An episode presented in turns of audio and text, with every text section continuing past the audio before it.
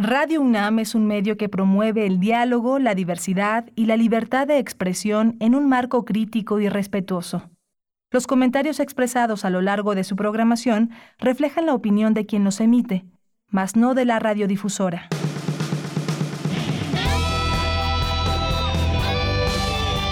Prisma RU.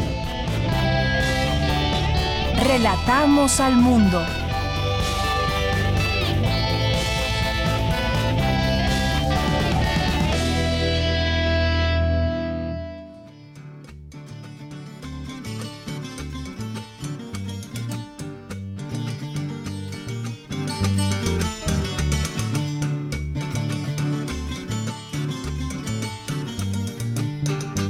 Años de Macondo sueñan, sueñan en el aire. Y los años de Gabriel trompetas, trompetas lo anuncian. Encadenado Macondo sueña, don José Arcadio. En una canción.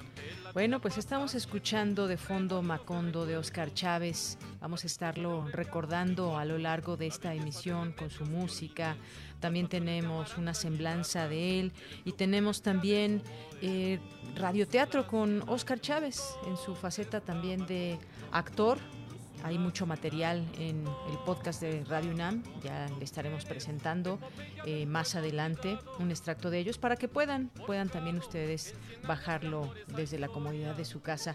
Bueno, pues esta canción sobre la epopeya del pueblo olvidado, inspirada en Cien años de soledad, en su letra se mencionan algunos de los personajes de la familia Buendía, como José Arcadio, Aureliano, Remedios, Amaranta, Úrsula. Es una petición de nuestro radio escucha, Marco Fernández. Mariposas amarillas, Mauricio Babilonia. Mariposas amarillas que vuelan liberadas.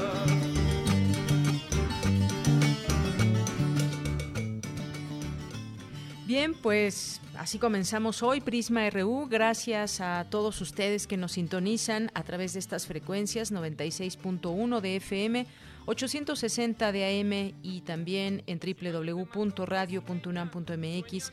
Yo soy Deyanira Morán y a nombre de todo el equipo que forma parte de Prisma RU y que hace posible todas las emisiones, muchas gracias por esta sintonía y esta confianza en este espacio. Un saludo allá en cabina, en la producción, a Daniel Olivares, en los controles técnicos, a Manuel Silva, Denis Licea, que está por ahí, y ahorita, ahorita me dicen quién está por ahí en la, en la continuidad.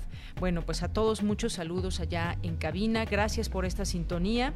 Y vamos a estar también, eh, como les decía, recordando a Oscar Chávez. Eh, ¿Cómo lo recordamos? Pues cada uno de nosotros me parece que tiene una, una historia con eh, él y con su música. Eh, pues fue, como sabemos, un gran compositor al que cada quien lo recordará a su manera, porque recorrió varias generaciones, la de nuestros abuelos, nuestros padres, quienes en algún momento también lo conocimos en algún concierto en Ciudad Universitaria, por ejemplo, y además de los momentos en la historia que él vivió, eh, cantó en el 68, por ejemplo, fue también ese acompañamiento eh, musical, ese, ese cronista también sonoro que, fue Oscar Chávez. Actuó en varias películas, cortometrajes, su voz tan fuerte, tan característica que no podemos olvidar y toda la gama de canciones con la que cada quien lo, lo recuerda, algunas canciones que nos gustan más que otras, los poemas también hechos canciones, interpretaciones, así que hoy vamos aquí a compartirles un poco de él a través de este espacio, además de nuestro, de nuestro programa que tendremos hoy también nuestra propuesta del día de hoy. Hoy vamos a platicar con el doctor Jacobo Dayan, que es especialista en Derecho Penal Internacional. Con él vamos a platicar de un tema, eh, la pandemia y los derechos humanos. ¿Cuáles son nuestros derechos? Eh, en todo esto y que se deben seguir preservando. Vamos a, también a tomar algunos, eh, algunos ejemplos de otros países donde ha habido estado de excepción, donde el confinamiento ha sido obligatorio, pero el Estado, al Estado que le corresponde en cuanto a los derechos de las personas, si hay un encierro o un aislamiento obligatorio, cuáles son los derechos que no se deben de perder. Y también vamos a platicar sobre la tanatología para los deudos de personas fallecidas por coronavirus no habrá abrazos, no hay reuniones, no se podrá llevar a cabo un funeral. Este es un doble duelo y para ello hemos invitado a este espacio a Hideko Tanamachi, Tanaka, que es tanatóloga y académica de la Facultad de Psicología de la UNAM. Con ella vamos a platicar sobre este tema. Vamos a tener hoy Refractario RU con Javier Contreras para platicar de los, de los temas que han sido noticia en la semana. Vamos a tener también... Eh, en nuestro reporte, como todos los días, sobre el coronavirus. Tendremos también en entrevista a Hugo Villa, director de la Filmoteca. Con él vamos a, a platicar sobre las películas en línea, cursos en línea que hay y actividades que está ha dispuesto la Filmoteca de la UNAM para todos nosotros en estos momentos donde, donde hay un poco más de tiempo en la casa para disfrutar también de todo este material. Vamos a tener también Melomanía RU con Dulce Wet y Cultura con Tamara Quiroz. Así que no se lo pierdan, ya empezamos el programa y desde aquí relatamos al mundo. Relatamos al mundo. Relatamos al mundo. Bien, en este viernes 1 de mayo ya iniciamos este mes juntos dentro de esta situación mundial que aqueja a México también y que tenemos también mucho que platicar y expresar y seguir diciendo y debatiendo y analizando en estos espacios. Bien, pues en resumen, el presidente Andrés Manuel López Obrador lamentó la muerte del cantautor Oscar Chávez y externó su pésame a familiares y amigos. Platica experto de la UNAM los detalles del respirador portátil y económico creado por equipo de la universidad. En los temas nacionales, el presidente López Obrador dijo que en caso de que no se apruebe en el Congreso la iniciativa que envió sobre manejo de recursos del presupuesto, hay márgenes para ajustar el gasto. Hugo López Gatel, subsecretario de Salud, alertó que se prevé que el próximo 6 de mayo la epidemia de COVID-19 llegue a su pico máximo en el país. Sin embargo, Julio Frank, presidente de la Universidad de Miami y exsecretario de Salud, advierte que México registra una subestimación grande en el número de casos y muertes por COVID-19. La delegación del IMSS en Hidalgo asignó a Cyber Robotics Solutions, propiedad de León Manuel Bartlett Álvarez, un contrato por 31 millones de pesos por 20 ventiladores respiratorios.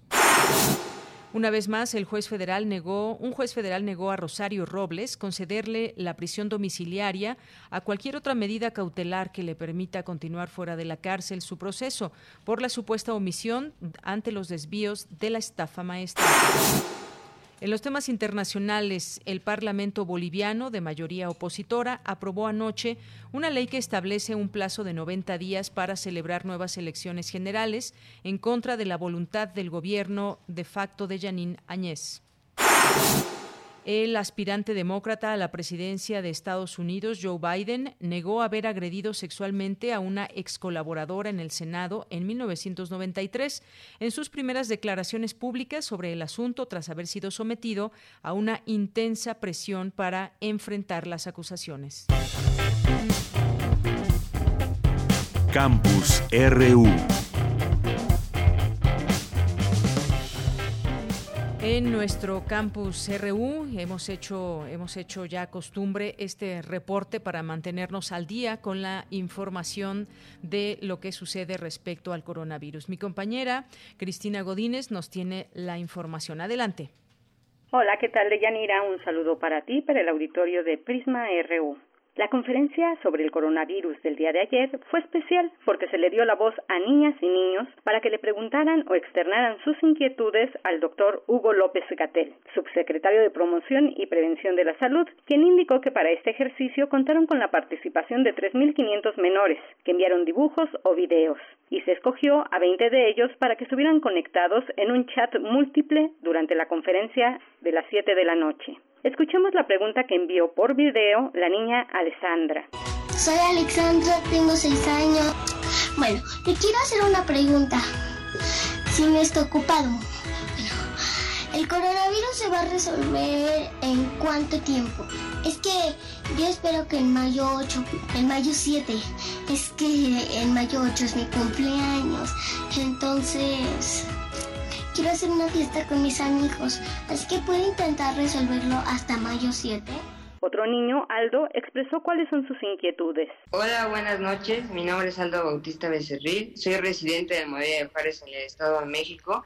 Y lo que quería comentar es que me siento preocupado por la pandemia de COVID y triste a la vez porque me gustaría ayudar más a mi país. Así que mi pregunta, doctor, es, ¿cuáles son las recomendaciones que nos da a nosotros los niños para estar mejor preparados en un futuro y así poder ayudar a México a probables pandemias. Muchas gracias. Ahora bien, en cuanto a las cifras de COVID-19 en nuestro país, actualizadas al 30 de abril, tenemos 19.224 casos confirmados acumulados, 5.912 casos confirmados activos, 15.520 casos sospechosos y 1.859 defunciones. Hoy en la mañanera, Hugo López Gatel presentó unas gráficas con las predicciones en torno al comportamiento del virus. ¿Cuándo va a ser el momento cumbre de la epidemia?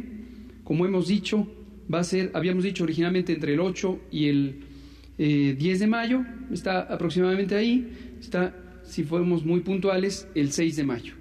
Entonces nos faltan todavía una semana hasta llegar a ese momento cumbre y después empezará a descender.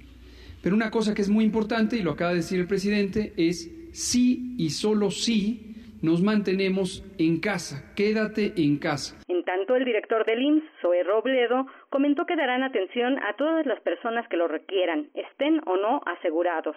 El IMSS siempre ha estado ahí cuando ha hecho falta y esta no puede ni debe de ser la, la excepción. Por eso el día de hoy, esto que se está anunciando y que es tan tan importante tiene que ver con que el reto más grande que ha tenido eh, el sistema de salud de nuestro país, todo el planeta está atendiendo esta pandemia y nosotros también tenemos este reto eh, eh, como algo inédito, histórico. Sería una gran contradicción cerrar nuestras puertas, cerrar la posibilidad de que un mexicano o una mexicana reciba el cobijo del Seguro Social. La jefa de gobierno de la capital, Claudia Sheinbaum, dijo que de los 61 hospitales de la Ciudad de México hay cinco exclusivos para tratar COVID-19 y la semana próxima incrementarán. En la Ciudad de México tenemos hoy cinco hospitales que están dedicados a atender COVID. La próxima semana vamos a tener nueve hospitales que van a estar atendiendo COVID. De la misma manera, el seguro se está ampliando y en el momento que lo determine el presidente, entrará el plan de N3 y el plan Marina para apoyar en el incremento hospitalario que requiere la Ciudad de México y la zona conurbada. Así que son 69 hospitales, un centro de mando que está actualizando y la coordinación permanente entre la Secretaría de Salud de la ciudad, el SINSAE, que incluye los Institutos Nacionales de Salud, el Hospital General de México, el Hospital Juárez, una parte del GIA González,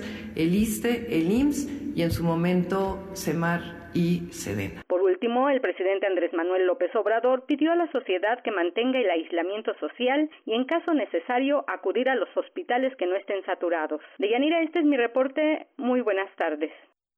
Cristina Godínez, muchísimas gracias por este amplio reporte en torno a esto que ha sucedido en las últimas horas respecto a la información de las autoridades de salud y esta plática que bien hacías referencia en torno a los niños que hicieron, tuvieron oportunidad de hacer preguntas al doctor Gatel ayer por la noche y que son muchas las dudas, sobre todo también que tienen los pequeños en todo esto y que también están sintiendo todo este tema del aislamiento, no poder llevar a cabo sus actividades normales como ir a la escuela, ir al parque, jugar en la calle, ir a algunos lugares.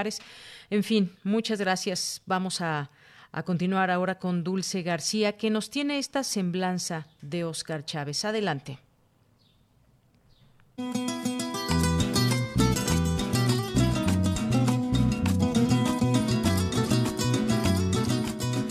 Considerado el máximo exponente de la nueva trova mexicana, Óscar Chávez cantó incluso para los nietos de sus contemporáneos. Este 30 de abril falleció, víctima de la pandemia por COVID-19 que asola al mundo entero. Quedan en ese marco infortunado 85 años de un canto inquebrantable. El Caifán Mayor, Nació para las artes. Llegó al mundo el 20 de marzo de 1935. Estudió teatro en la Escuela de Arte Teatral del Instituto Nacional de Bellas Artes y en la Universidad Nacional Autónoma de México. Su actuación en la película Los Caifanes le valió dos premios cinematográficos, una diosa de plata y un heraldo.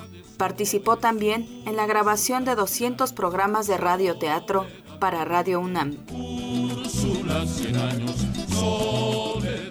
Empezamos a cantar en el Politécnico, en la universidad, en las normales. Y al poco tiempo tuve la oportunidad de entrar a trabajar en la estación de radio de Radio UNAM. Y aprendí a, bueno, fui locutor, fui productor de programas, fui este, eh, programador, fui, hice todo lo que tiene que ver con el radio. Y fue una experiencia invaluable para mí. Sin embargo, su verbo fue cantar. La canción es una herramienta muy poderosa. La canción te, sirve para, para opinar, para criticar, para burlarte.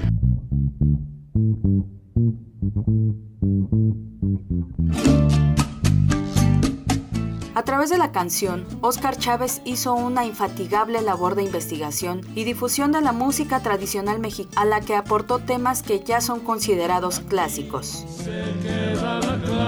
la entrañable transparencia de tu querida presencia, comandante Che Grabó más de 100 discos dedicados a los géneros musicales específicos de distintas regiones del país, Oaxaca, Chiapas, Veracruz, Guanajuato, Guerrero, Nuevo León, la Ciudad de México y Yucatán, que se reflejaron en la canción ferrocarrilera, la canción de protesta, la Navidad mexicana, las festividades de muertos y, por qué no, en la canción Al Amor. Sin un amor, la vida no se llama vida.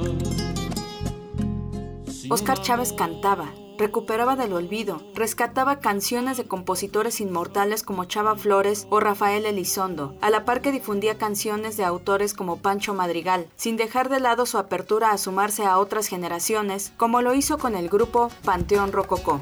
Nadie sabe a ciencia cierta cuál es su fe de bautizo, pero así se puso Marcos entre indio puro y mestizo, con el corazón abierto y la mente en nuestra tierra siempre nos está observando desde allá, desde la sierra.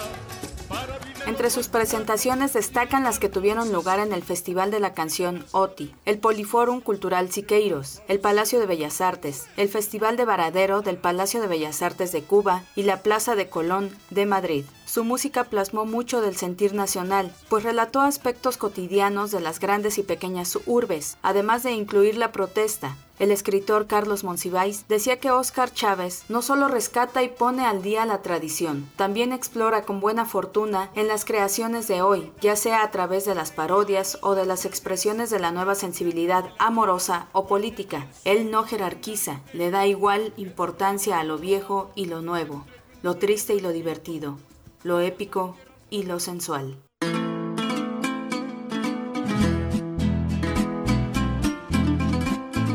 Hoy por hoy, sin lugar a dudas, Óscar Chávez es un certero referente del arte y las tradiciones populares mexicanas, así como un fuerte exponente de coherencia y compromiso social y político, pues desde su participación en el movimiento estudiantil de 1968 hasta su reiterado apoyo al Ejército Zapatista de Liberación Nacional, el llamado Caifán Mayor, puso siempre la potencia de su voz, su sonora convicción, como faro inquebrantable.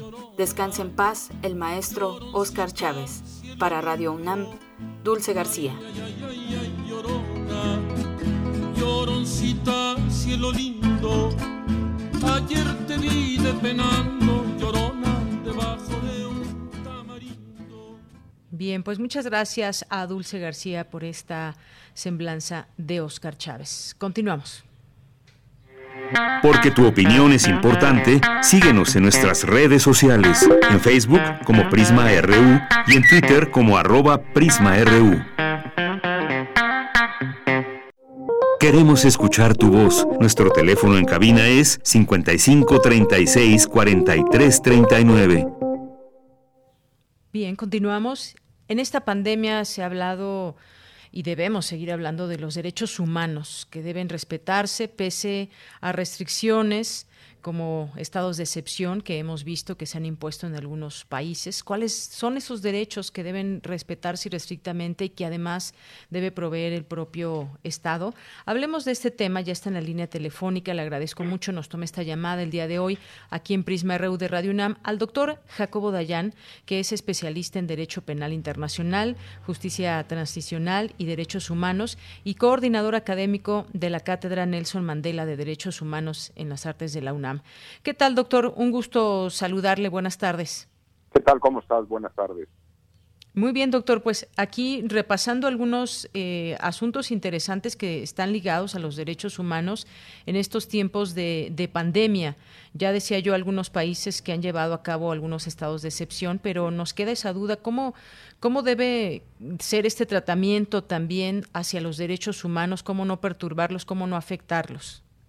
Sí, mucho se ha discutido en los últimos, digo, desde que irrumpió en la pandemia, sobre qué tanto deberían los gobiernos restringir derechos individuales o colectivos para proteger la salud. Y me parece que es un falso dilema.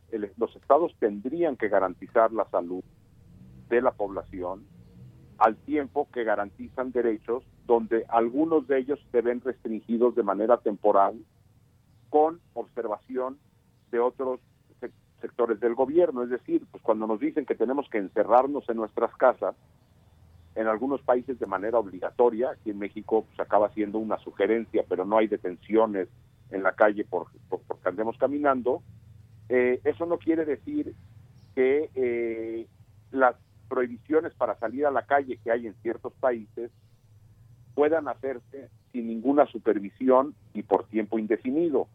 Lo que hemos estado viendo de manera muy preocupante, que es algo que ya se venía dando en otros, de, otra forma, pero con la pandemia se exacerba, es este rechazo que incluso lo hemos visto en México, por ejemplo, a los médicos o enfermeras, agresiones, pensando que traen, eh, pueden eh, generar contagio.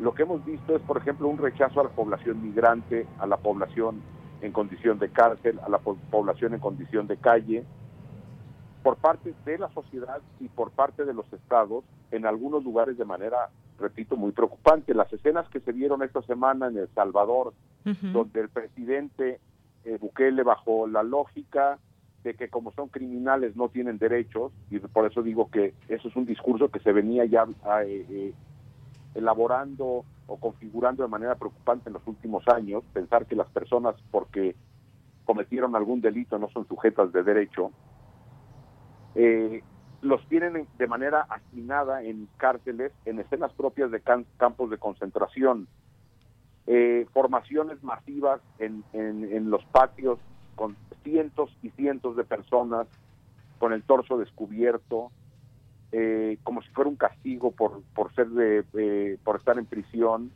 o por ejemplo detenciones arbitrarias que ha empezado a ocurrir en, en El Salvador, que la Suprema Corte ha dicho, cuidado, eso, eso es anticonstitucional, y el presidente responde que no, o que el presidente llame a las fuerzas del orden a utilizar la fuerza letal contra grupos delincuenciales, bajo esta lógica de que estamos defendiendo la salud pública. Se asemeja a lo que ocurre en Filipinas, donde pues, también ya el presidente Duterte ha dicho que a quien viole la cuarentena había que dispararle a matar, de ese tamaño, o en países como Hungría, donde el presidente Orban ha ido acumulando un poder desmedido, otorgado por el Congreso, sin contrapesos, eh, de manera indefinida, eh, atacando a la prensa, atacando organizaciones de sociedad civil, eh, restringiendo derechos, como hay escenas en Hungría de policías metiendo a personas mayores y, metiéndolas a centros de confinamiento. Es decir, lo que tenemos que tener mucho cuidado en estos momentos es que evidentemente todas y todos estamos esperanzados en que esto pase lo más rápido posible y estamos pidiéndole a los gobiernos respuestas. Las Exactamente. pero las respuestas que pedimos no pueden ser a costa de derechos. Tenemos que exigirle a los gobiernos, así como exigimos a los gobiernos seguridad y derechos, es decir, no estamos pidiendo seguridad y que el gobierno salga a asesinar gente a la calle presuntamente criminal. Estamos pidiendo un Estado de Derecho y seguridad. Ahora tenemos que pedir salud y seguridad. Por ejemplo, se prohibió que las familiares entraran a las prisiones para evitar contagios. Nada más que buena parte de los internos viven de lo que los familiares les llevan. de la comida, de muchas De la cosas. comida, del dinero, del jabón. El Estado tiene que garantizar derechos y tiene que garantizar la salud. Y lo que estamos viendo es un gen autoritario que ya estaba ahí y hay que voltear a ver a Trump o a Bolsonaro, digo, por los que están aquí cerca, un gen autoritario muy preocupante que se piensa, empieza a instaurar en algunos países bajo pretexto de la pandemia. Y repito, las escenas de las cárceles salvadoreñas son propias de campo de concentración de la Segunda Guerra Mundial. Así es, doctor. En, en esta pandemia hemos visto distintas formas de actuar. eh, en este sentido, lo que imprime cada gobernante en todo esto, que debe ser algo eh, importante para sus ciudadanos, pero cabe muy bien aquí la pregunta, ¿qué tan válido es intercambiar derechos y libertades por salud pública? Aquí en, México, pues desde un primer momento se dijo que este confinamiento no sería obligatorio, sin embargo, bueno, ya hemos hablado con algunas eh, personas eh, ligadas al derecho que nos dicen, bueno, los, los eh, gobernadores de los estados pueden tomar decisiones, pero tiene que estar coordinada con la federación, cosa que no han hecho algunos gobernadores y que también eh, se ha hablado de excesos incluso aquí en, en nuestro propio país. Pero eh, saber esto, que eh, no se pueden intercambiar derechos eh, y libertades por salud pública.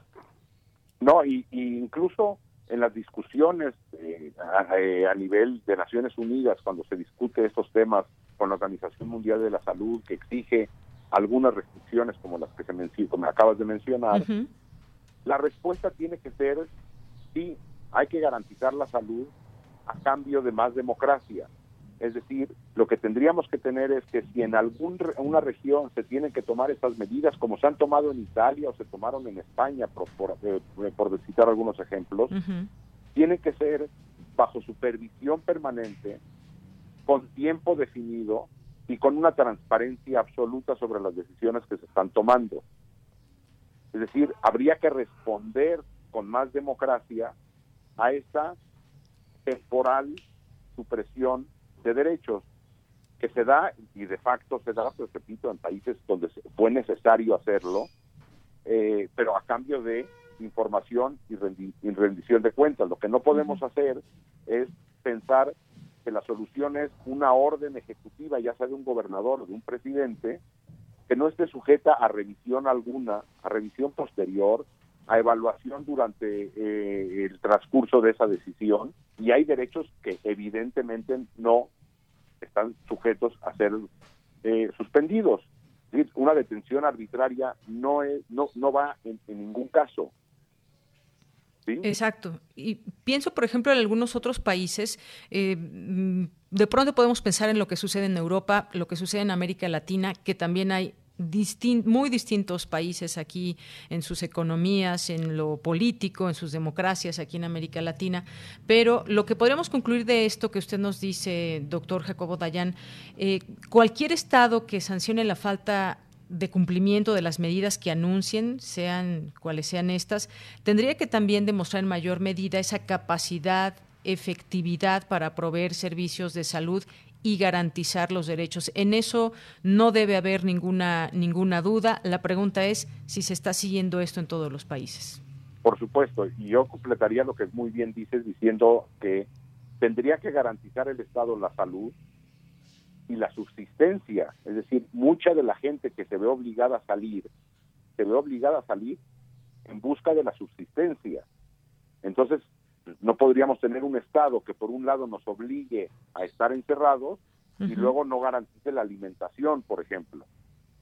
¿Sí? Esa sería una. Y la otra, que a mí me preocupa mucho, es de que hemos ido normalizando, así como se ha ido normalizando el rechazo al migrante en Europa, en Estados Unidos y en América, en México también, hay que decirlo, antes de la pandemia, hoy empezamos a normalizar algunas decisiones autoritarias y muchas ciudadanías están pidiendo mano dura ante la pandemia o mano dura ante la crisis económica o mano dura ante la inseguridad. Y creo, me parece muy preocupante porque la salida tendría que ser en el otro sentido. No en la restricción, sino en el fortalecimiento del Estado y la transparencia de este.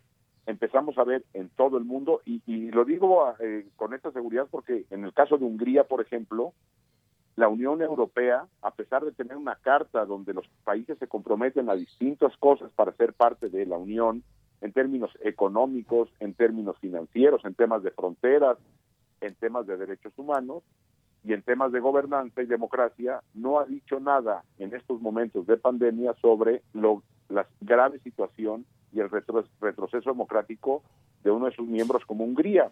Y, y, aquí lo que vemos en El Salvador, o Trump regresando migrantes a México, aquí en México sacando migrantes de los centros migratorios y dejándolos en condición de calle, y parece que a nadie le importa.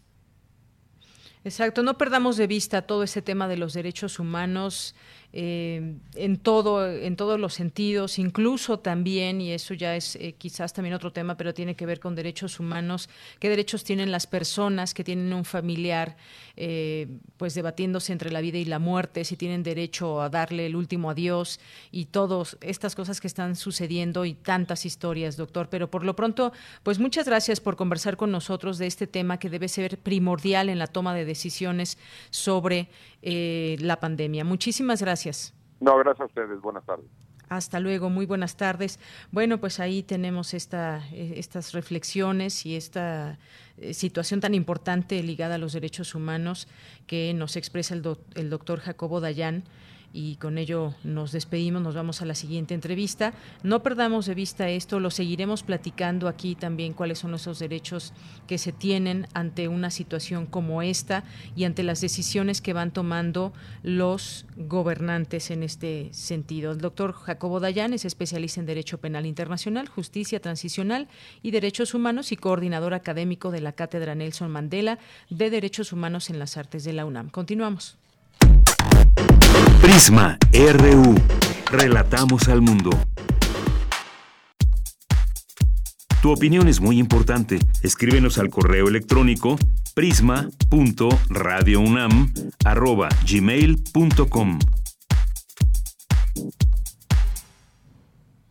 Bien, continuamos. Ya está en la línea telefónica eh, la doctora Hideko Tanamachi Tanaka, que es tanatóloga y académica de la Facultad de Psicología de la UNAM, a quien saludo con mucho gusto. Doctora, buenas tardes. Buenas tardes, señoría. Buenas tardes a todos los radioescuchas de Prisma RU. Doctora, pues preguntarle, para los deudos de personas fallecidas por coronavirus, no habrá abrazos ni reuniones, no se podrá llevar a cabo un funeral. Esto significa un doble duelo. Me gustaría que nos platicara de esto que están afrontando muchas personas en el mundo, pero aquí en México nos podemos centrar muy bien. Claro. Cuando perdemos a un ser amado, se da, inicia un proceso de duelo. La pérdida efectivamente es individual, cada persona la vive en individual, pero en realidad el duelo, el mismo proceso es algo colectivo. Entonces, al estar en aislamiento por esta situación del COVID, va a haber una tendencia a aumentar los duelos complicados, precisamente por la distancia social, cultural, y entonces estos procesos se pueden complicar, porque además también pues las muertes están siendo inesperadas no es algo que la persona estaba, digamos, preparada para, para vivir y desde luego para poder procesar. Porque el procesamiento de duelo está basado fundamentalmente en cómo hacemos el tejido social. Los rituales de duelo son básicamente para los deudos y no vamos a poder hacer esos rituales. Entonces se puede provocar a nivel social incluso esta complicación porque los duelos complicados pueden tener muchas consecuencias a plazo inmediato, mediano o incluso a largo plazo. ¿De qué tipo de consecuencias estamos hablando? Puede haber síntomas físicos, en primer lugar, ¿sí? que se aumenten los trastornos físicos, los síntomas, dolores, caídas, accidentes, enfermedades, pero también se puede aumentar en gran medida la cuestión de la, la cuestión mental y psicológica. Puede haber un incremento muy importante en los casos de ansiedad, de ataques de pánico, de ansiedad generalizada o de depresión. Así es, doctora. Eh, bueno, seguimos platicando, no sé si sigue en la línea. Doctora. aquí estamos. Ah, muy bien. Bueno, esto, estos cuadros que usted nos dice de ansiedad, depresión, pues ya de por sí me parece que muchos en algún momento podemos presentar estas situaciones eh, bajo la situación en la que nos encontramos. De pronto el miedo quizás puede ser también eh, una forma de alertarnos que debemos de cuidarnos. Pero todo esto que estamos pasando es, es nuevo para muchos y nos mantiene también a la expectativa de qué va a pasar y nos mantiene también en eh, una situación donde queremos protegernos, pero también queremos proteger a los demás. todos en la familia tenemos familiares que son adultos mayores o que padecen alguna enfermedad que se puede complicar con el coronavirus. Tenemos ya este miedo de por sí, pero el hecho de que tengamos uh, desafortunadamente una pérdida, eh, pues esto nos limita en muchas situaciones a como normalmente se vela a alguien en el funeral, donde se acude mucha gente, se dan abrazos, se platica, se recuerda a la persona. Todo esto en este momento no se puede hacer y como usted decía, nos lleva a un doble duelo y a un dolor más intenso. Así es. El miedo efectivamente creo que es la, la base sobre la que estamos viviendo en este momento, no solo la cuestión de la pandemia, sino los miedos que vienen de la por la pérdida o por la separación de los seres amados. No solo por estar lejos de ellos, sino por la posibilidad de perderlos. El miedo es una emoción primitiva, una emoción primigenia, y nos prepara para enfrentar las amenazas, los riesgos. Sin embargo, yo creo que se ha abusado de alguna manera del miedo y más que ser Digo, es una pandemia biológica, efectivamente, pero se está haciendo una pandemia emocional, una pandemia social que hace que estemos más vulnerables, porque el miedo en esta preparación biológica para enfrentarlo detona todo nuestro sistema de supervivencia. Y este sistema de supervivencia eleva una gran cantidad de energía en nuestro cuerpo que nos prepara justamente para una respuesta activa, que es huir o luchar, o nos paraliza, que es lo contrario, es decir, nos sentimos impotentes, frustrados, y es por eso que entra esta cuestión de la depresión. Entonces, ¿qué hacer ante todo esto? Yo creo que es muy importante saber que efectivamente el miedo nos salva, pero el miedo constante no. Hay otras emociones primitivas o primigenias muy importantes, que son el amor, la necesidad social y biológica de vincularnos con los demás, la confianza, la alegría.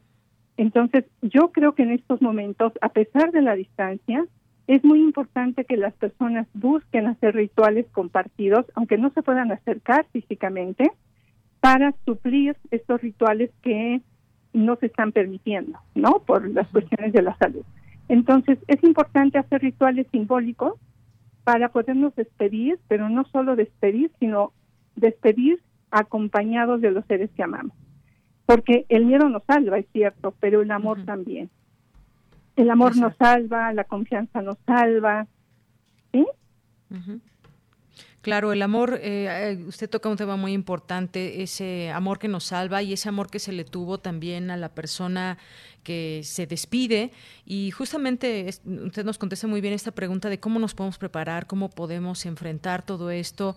Pues es estos rituales simbólicos que tienen también, por supuesto, mucho peso y mucha fuerza en nosotros los, los mexicanos. Hay que pues recordar simplemente cómo recordamos y, todos estos rituales que hacemos, por ejemplo, los días de muertos. Y pues esta quisimos hablar con usted sobre esto porque como usted menciona y me parece que así se explica muy bien, es una pandemia emocional también. Estamos eh, de pronto teniendo muchos sentimientos agolpados, van, vienen de pronto, pero eh, este miedo que nos salva también mm, a veces si se prolonga, pues puede resultar en pánico y eso es justamente lo que no queremos. Estamos viviendo ya muchas situaciones complicadas, este duelo que están viviendo ya muchas familias y que lo vivirán muchas más y que no sabemos, todos quisiéramos no pasar por ello, pero hay que estar preparados y hay que saber cómo prepararse, doctora. Así es. La mejor forma de estar preparado para cualquier situación en la vida, no solo lo que estamos experimentando ahora, es responsabilizarnos de nuestra propia salud, de nuestros propios cuidados. Y en esto de la salud hay una parte muy importante que es poder regular nuestro sistema nervioso. Es decir, el miedo cuando es abrumador para una persona, lo que hace es provocar que el sistema nervioso se ponga rígido en lugar de que siga siendo flexible. Y nos coloca en esta situación de estar permanentemente en la ansiedad, en el enojo, puede haber un aumento de la agresión, de la violencia, como ya se está viviendo en muchos hogares, ¿no? Por esta situación. Y entonces creo que también es una gran oportunidad para que las personas repensemos cómo estamos viviéndonos como sociedad. Yo creo que es una oportunidad también vital para que haya un cambio profundo. En lugar de que el miedo sea la base de la cultura, que eso es lo que estamos este, experimentando desde hace muchos años, que sea, como dice Humberto Maturana, la biología del amor, las relaciones de confianza. Hay que reducir el consumo, hay que aumentar la producción local, hay que aumentar sobre todo el tejido amoroso y social entre las familias y entre la comunidad en, general, para que en lugar de solamente estar en el miedo, podamos vincularnos desde el amor, desde la seguridad, desde la confianza. Entonces, yo creo que es muy importante que las personas dejen de, esto es algo importante también porque la sociedad está medicalizada y en el aspecto de la salud mental estamos medicalizando las emociones. Es decir, si hay un duelo, va a haber profundas emociones naturales. El duelo no es una enfermedad. El duelo es un proceso biológico para reintegrar la pérdida y reconstruirnos como seres humanos, reconstruir nuestra propia identidad. Entonces me parece que es fundamental que podamos vivir la tristeza en el cuerpo, es decir, poder nuevamente conectarnos profundamente con nuestro cuerpo poder habitar las emociones. Yo les digo a las personas con las que trabajo, sientes tristeza, habítala. Deja que la tristeza esté en el cuerpo un momento. Si es abrumador, te sales un momento, pero luego regresa a ella. Porque si negamos la tristeza, nos tomamos un medicamento para calmarla, momentáneamente dejamos de sentir esa tristeza. Pero toda esta energía acumulada en algún momento va a explotar, va a salir del cuerpo. Entonces, una de las formas más eficaces para trabajar esta cuestión de las intensas emociones o sensaciones que nos está provocando todo lo que estamos viviendo es aumentar nuevamente nuestra capacidad de sentir y de sentirnos, de sentir nuestro cuerpo. Es hacer un cambio profundo en la relación que estamos teniendo con nosotras mismas, con nosotros mismos y por ende con las personas que nos rodean y con la sociedad en su conjunto. Bien, doctora. Pues yo le agradezco mucho esta conversación con todo el público de Prisma RU. Por último, quizás nada más le preguntaría, ya se nos acabó el tiempo, si nos recomienda alguna lectura o algunas lecturas, algunos videos, algo como pues ir entendiendo también todo este tema de, del duelo y las emociones. Claro, hay muchas lecturas que podemos trabajar, por ejemplo, Sanar el trauma de Peter Levine. Podemos ¿Cómo se llama, doctora? Sanar el trauma. Sanar el trauma. De Peter Levine. Está en español, tiene 12 ejercicios muy importantes que uno puede ir desarrollando con el propio cuerpo para conectarnos nuevamente y desde ahí ir acomodando el dolor, la tristeza, el enojo, todas las sensaciones que provoca todo lo que estamos viviendo. O sea, dejar de transmitir miedo, dejar de manifestar el miedo desde algo generalizado, porque finalmente estamos en esto, en la cultura del miedo, en lugar de la cultura del amor y la confianza. Muy bien. Doctora, pues muchas gracias por estar con nosotros. Muy buenas tardes. Buenas tardes, al contrario, hasta luego. Hasta luego, un abrazo a la doctora Hideko Tanamachi Tanaka, tanatóloga y académica de la Facultad de Psicología de la UNAM. Continuamos. Prisma RU. Relatamos al mundo.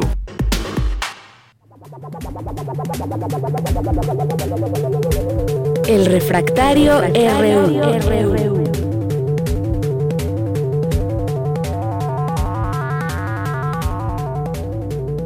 Bien, pues ya está en la línea telefónica el maestro Javier Contreras, que es eh, maestro en la FESA Catlán y también en la Facultad de Derecho y a quien siempre todos los viernes saludamos con muchísimo gusto y hay muchos temas también que comentar que han sido noticia esta semana. ¿Qué tal Javier? Muy buenas tardes. Hola, ¿qué tal, Deyanira? Muy buena tarde para ti, para todo el amable auditorio de Prisma RU. Pues sí, efectivamente, como mencionas, hay mucho contenido del cual tendríamos que discutir en esta en esta semana, pero me gustaría empezar con lo siguiente y más porque se acaba de dar una conferencia de prensa al respecto, el debate que se tiene pendiente en el Congreso sobre la posibilidad de un eh, periodo extraordinario de sesiones. ¿Para qué es esto? Bueno, radio escuchas. Eh, durante la semana y la semana pasada, el presidente de la República, Andrés Manuel López Obrador, envió una, eh, una iniciativa de ley a la Cámara de Diputados para reformar eh, la ley de presupuesto y responsabilidad hacendaria. Bueno, es importante hablar de este, de este tema, ya lo habíamos bordado desde la semana pasada, pero hoy en día ha concluido ya el periodo ordinario de sesiones del Congreso. ¿Qué significa esto? Es el tiempo regular en el que nuestros representantes, nuestros senadores, nuestros diputados y diputadas eh, sesionan de manera regular, pues para sacar adelante las leyes y demás facultades que tiene el Congreso, pues de forma regular y cotidiana. Cuando concluyen esos periodos ordinarios de sesiones, que en este caso el último terminó el día de ayer, 30 de abril, se puede convocar por parte de la Comisión Permanente, que es un pequeño cuerpo legislativo que queda en representación de todo el Congreso, para que hayan periodos extraordinarios de sesiones. Vale la pena mencionar lo siguiente. Esa Comisión Permanente no tiene del todo facultad de, de legislar, es decir, no puede aprobar nuevos ordenamientos jurídicos. Eso solo puede hacer eh, los plenos de ambas cámaras, refiriéndome a la Cámara de Diputados Federal y al Senado de la República. ¿Por qué hablé primero de la iniciativa presentada por el presidente? Pues porque el presidente López Obrador ha mencionado que esta iniciativa pues es hasta de urgencia para su aprobación, eh, para poder eh, manejar los recursos eh, por parte, bueno, desde la Secretaría de Hacienda, para poder enfrentar el tema de la pandemia. La oposición y diversos medios de comunicación, comentaristas, glosadores, opinólogos y compañía, algunos agoreros del caos también, han mencionado que esta iniciativa presentada por el presidente pues tiene una intentona autoritaria o de concentración de poder. Me parece muy revelador el ejercicio de Parlamento abierto que convocó ayer eh, la Cámara de Diputados vía la presidencia de la Comisión de Presupuesto y Cuenta Pública, eh, donde estuvieron presentes académicos connotados de nuestra universidad, a saber el doctor este, Pedro Salazar, director del Instituto de Investigaciones Jurídicas, y el doctor eh, Diego Valadez, donde se habló justamente de cómo pues evitar estos temas de que le em, generan problemas a la, a la, oposición y a estos comentaristas sobre la constitucionalidad o no de los actos del presidente de la República vía esta iniciativa de ley. Hay algo muy importante que mencionar aquí. Es verdad que si esa iniciativa no estuviese bien acotada, como ya comenzó a circular un proyecto de dictamen donde ya hay algunas eh, acotaciones muy claras, se podría enfrentar un problema es efectivamente de concentración de poder, pero ante el dictamen que ya se ha circulado y más con el ejercicio que ayer se tuvo, me parece que los diputados, los senadores tendrán la materia suficiente para poder discutir en un eventual periodo de sesiones esta iniciativa y poder brindar las herramientas y evitar la discrecionalidad para el Poder Ejecutivo y manejar así los recursos ante situaciones de algo que se conceptualiza como emergencia económica. Así es, eh, Javier. Pues todo esto que también hemos tenido oportunidad de platicar a lo largo de esta semana y que no se pierda de vista esta situación de, pues sabemos que se necesita dinero, se necesitan muchos recursos para enfrentar lo que estamos pasando y se está tratando de adecuarlo. ¿Cuál es la mejor manera? ¿Quién decide en todo esto? ¿Cómo se decide? Justamente los legisladores tienen en sus manos un peso muy fuerte también y se hablaba de esta que no debería ser una concentración de poder de parte del Ejecutivo. Pero hay otro tema que también eh, tiene que ver con la pandemia y es la pandemia y seguridad. Las organizaciones criminales, hemos visto, en, están muy activos entregando despensas entre la población vulnerable ante vacíos estatales, podríamos decir. ¿Cuál es la forma en que está operando el narcotráfico, por ejemplo? Si aceptas o no la mm, despensa eh, pues muchas veces no es de que la quieras o no aceptar, la tienes que aceptar y te vuelves, o, o estos criminales intentan volver cómplices a la, a la población. Efectivamente, ya, me parece un tema muy, muy grave y que tiene que ver también con lo anterior. A ver, es muy importante ese manejo de recursos desde el Poder Ejecutivo sin menoscabar el Poder Legislativo, porque efectivamente ellos tendrían que ser los guardianes de ese presupuesto, particularmente la Cámara de Diputados, quien entre sus facultades exclusivas tiene esa aprobación. ¿Qué tiene que ver esto con la seguridad y el tema de la pandemia? Absolutamente todo. Recordemos algo para nuestros queridos radioescuchas. México es un Estado federal. Por lo tanto, no solamente es responsabilidad del gobierno de la República encabezado por López Obrador, sino también de los gobernadores de los estados que con sus recursos pueden igualmente apoyar a las personas en situación de vulnerabilidad eh, en sus diferentes entidades federativas y ámbitos de responsabilidad. ¿Qué ocurre aquí? Hay un concepto que podríamos este, tratar de delinear un poco para nuestro auditorio, que es el tema de la debilidad estatal, la debilidad estatal y los vacíos institucionales. ¿Qué quiere decir esto? El Estado, por más grande que nosotros podamos llegar a pensar que que es, que nos imaginamos que es, a veces no alcanza. A veces el Estado no puede llegar a los últimos confines y rincones del país y hasta en ocasiones, dentro de las grandes urbes o en poblados grandes, incluso ahí hay una ausencia de Estado. Es lo que vemos justamente con el crimen organizado repartiendo despensas.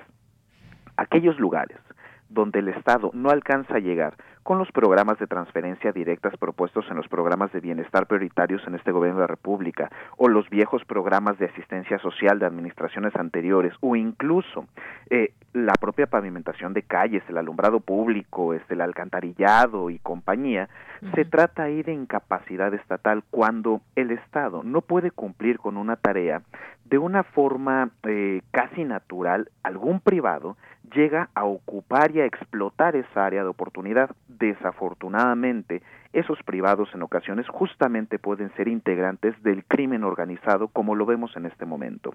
Ante la falta de un apoyo directo por parte del gobierno de la República, en este caso, ellos llegan a ocupar esos vacíos que ha dejado el Estado para suplirlo y entonces una de dos, o ganar adeptos o como bien has mencionado, forzarlos a aceptar ese apoyo y volverlos de alguna parte eh, cómplices de esta, de esta red de de crimen organizado, ¿no? Por supuesto que no es, dígame.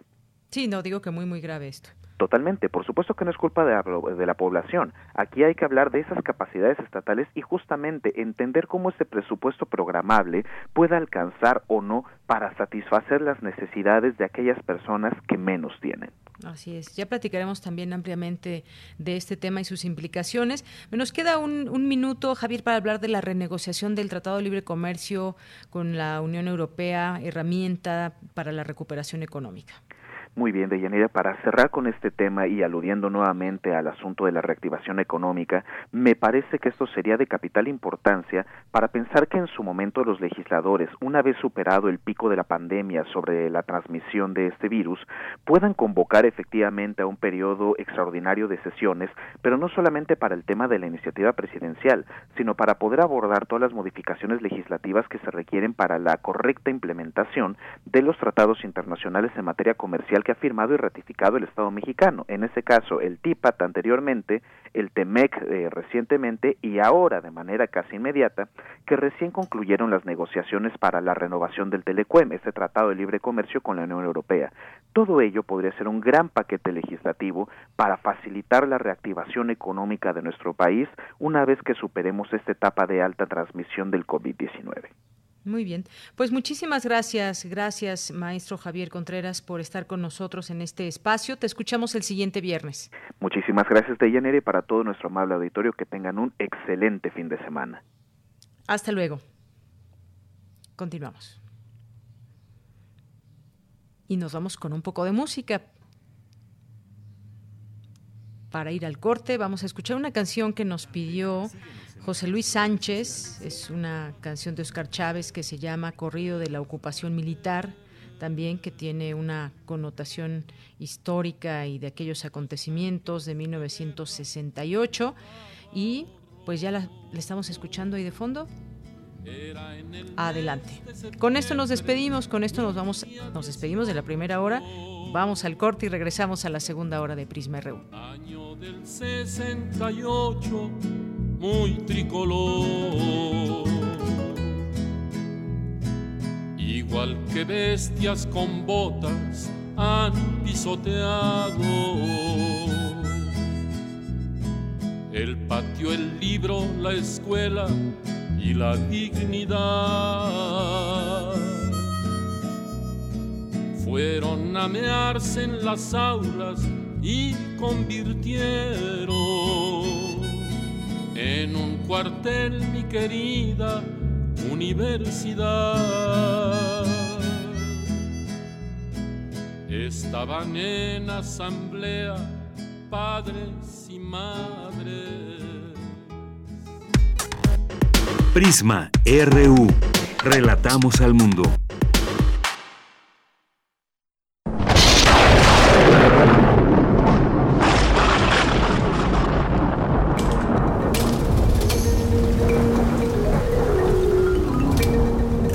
...96.1 de FM... ...860 de AM... Comenta en vivo nuestra programación. Facebook Radio UNAM. Twitter arroba Radio UNAM.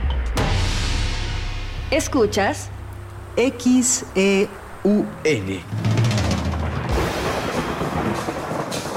Radio UNAM. Experiencia sonora.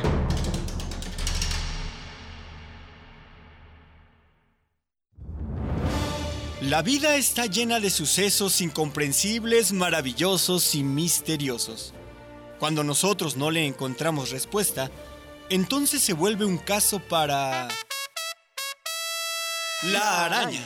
Acércate al conocimiento científico y técnico de la mano de especialistas en la serie de divulgación La araña patona. araña patona. Con Juan Manuel Valero. todos los sábados a las 13 horas por el 96.1 de FM. Todo tiene una explicación si la sabemos buscar. Radio UNAM, Experiencia Sonora.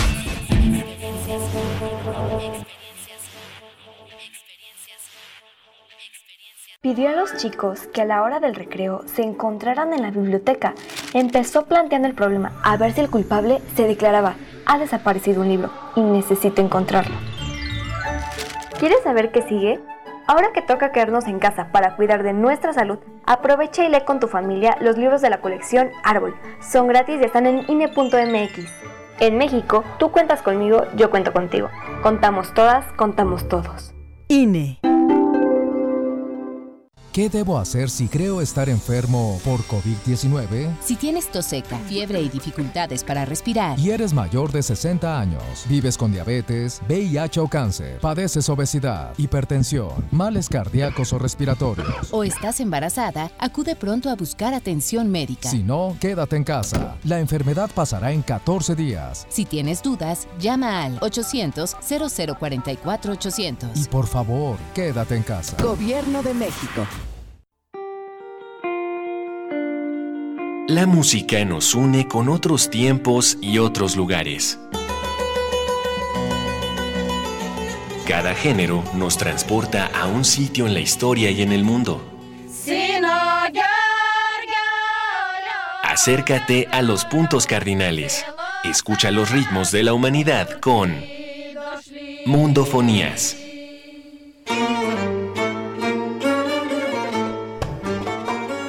Araceli Tzigane y Juan Antonio Vázquez recorren el planeta todos los sábados a las 18 horas por el 96.1 de FM. Toda la música es un viaje. Radio UNAM, Experiencia Sonora. Relatamos al mundo. Relatamos al mundo.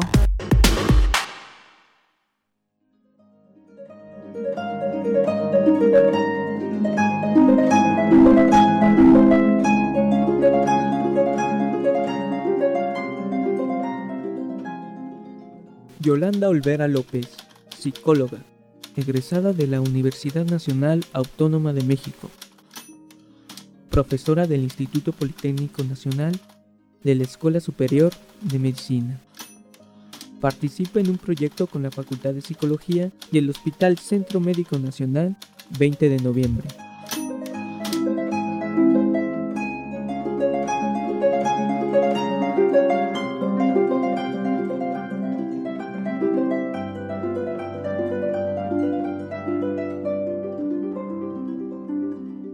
Hay personas con estilo resiliente y vulnerable. ¿Qué significa esto? Mira, habrá que dividir a la población en dos grupos, las personas que son resilientes, que son fuertes, y a las personas que son vulnerables.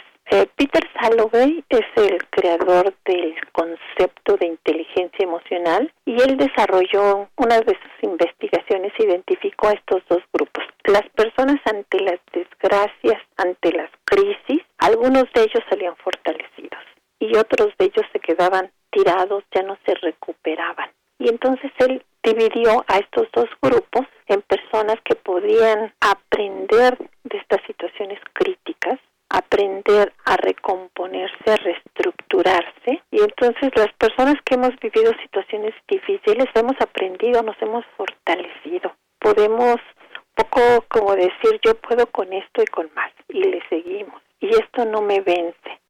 Entonces, yo creo que esto nos enseña, es un aprendizaje de que tenemos que aprender de la adversidad y nos tenemos que fortalecer. Las personas que no han tenido problemas, que han tenido, vamos a decir, una vida fácil, que han vivido protegidos, pues son personas que carecen de este tipo de habilidades para irnos forjando en esta adversidad y bueno, hay otro concepto muy importante que también puede ayudar, que es el concepto de pronósticos afectivos, que es del doctor Daniel Gilbert. Daniel Gilbert dice que los pronósticos afectivos hablan cómo te vas a sentir cuando te vayas de vacaciones o cómo te vas a sentir cuando regresemos o podamos regresar ahora a nuestras actividades. ¿Cómo te vas a sentir? Entonces, pensar en ello ayuda a sentirte bien desde ahora a empezar a disfrutar cómo te vas a sentir, a deleitarte, ¿no? O cómo nos vamos a apoyar, o cómo nos vamos a seguir apoyando, porque desde la adversidad, desde este momento, nos estamos apoyando. Muchos de ellos no saliendo, muchos de ellos apoyando a otros por teléfono, eh, o muchos de ellos a lo mejor saliendo y dándoles una despensa. Entonces, ¿cómo nos vamos a sentir ahora que salgamos? ¿O cómo nos estamos sintiendo desde ahorita? Eh, esto se llama pronósticos afectivos. Es irnos preparando, irnos reestructurando para ver cómo nos vamos a sentir, ¿no? Y también desarrollar este sentimiento de empatía generalizado que hay, porque estamos calibrando los problemas de manera diferente. Anteriormente nuestros problemas eran unos y ahora son otros, ¿no? Entonces eh, escuché una frase que decía, éramos felices y no nos habíamos dado cuenta. Y yo creo que ahora podemos seguir siendo felices. No, no sé si disfrutar, pero a lo mejor es estar bien aún en esta situación.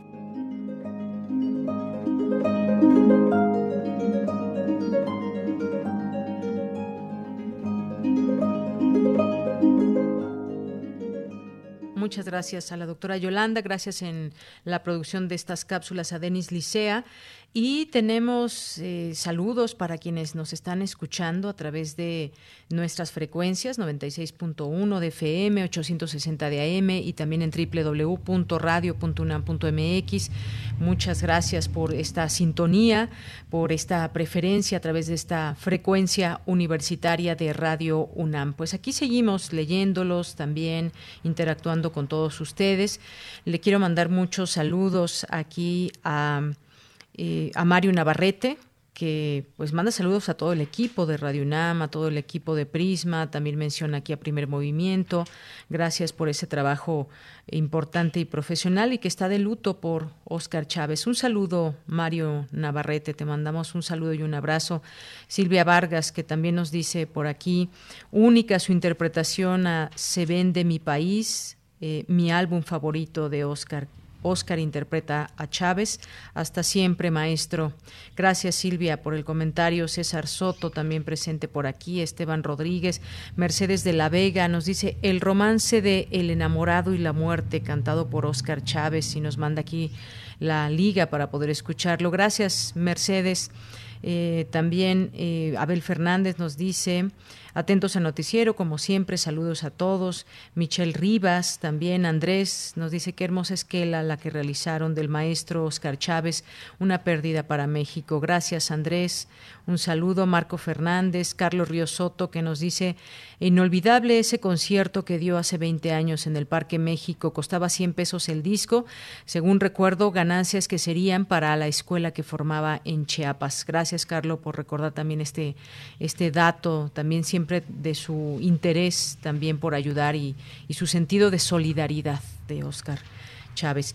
También nos dice Carlos, siempre me gusta decir todo lo que está pasando, vale la pena vivir para cantar esperanzado, vale la pena morir por cantar esperanzando, esperanzado. Siempre me alcanza la danza, Oscar Chávez del disco Chiapas, Hasta siempre maestro, también una de las canciones que les gustan a nuestros radioescuchas.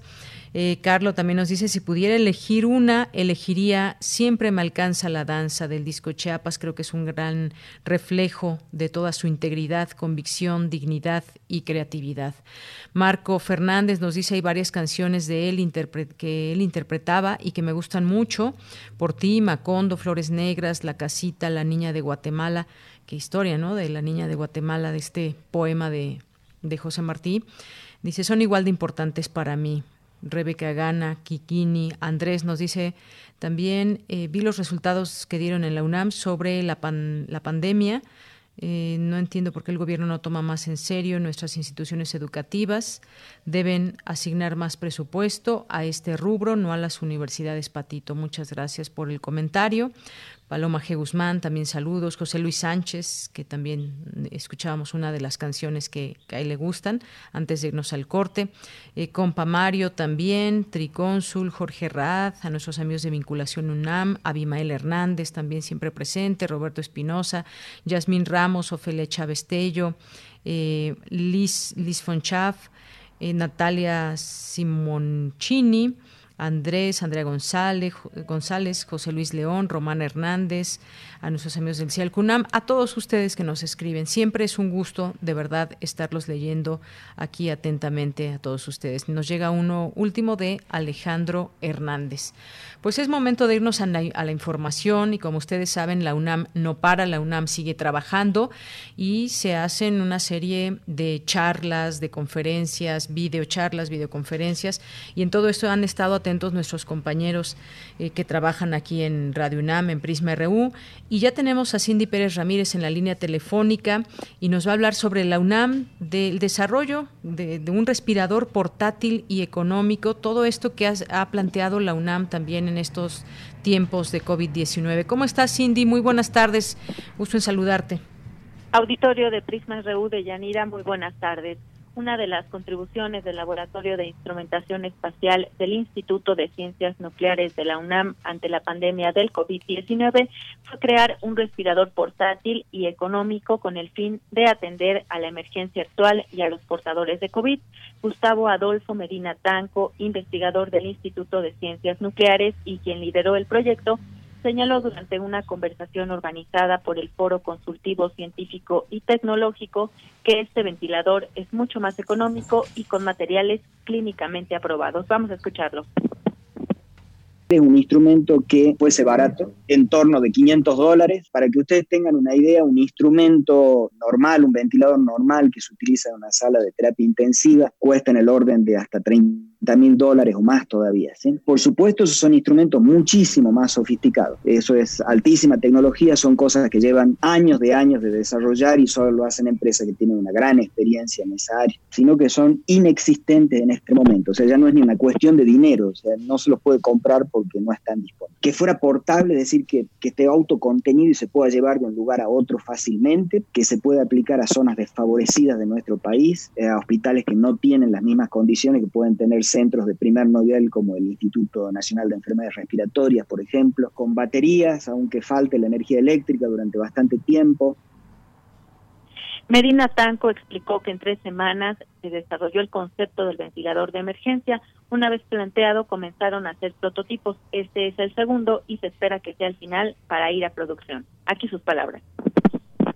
Tiene alarmas, todas sonoras y luminosas, cosa que sean fácilmente percibibles por el médico o la enfermera, para, por ejemplo, presión máxima aceptable, existencia de flujo de aire, ritmo de respiración, niveles de carga de la batería, etc.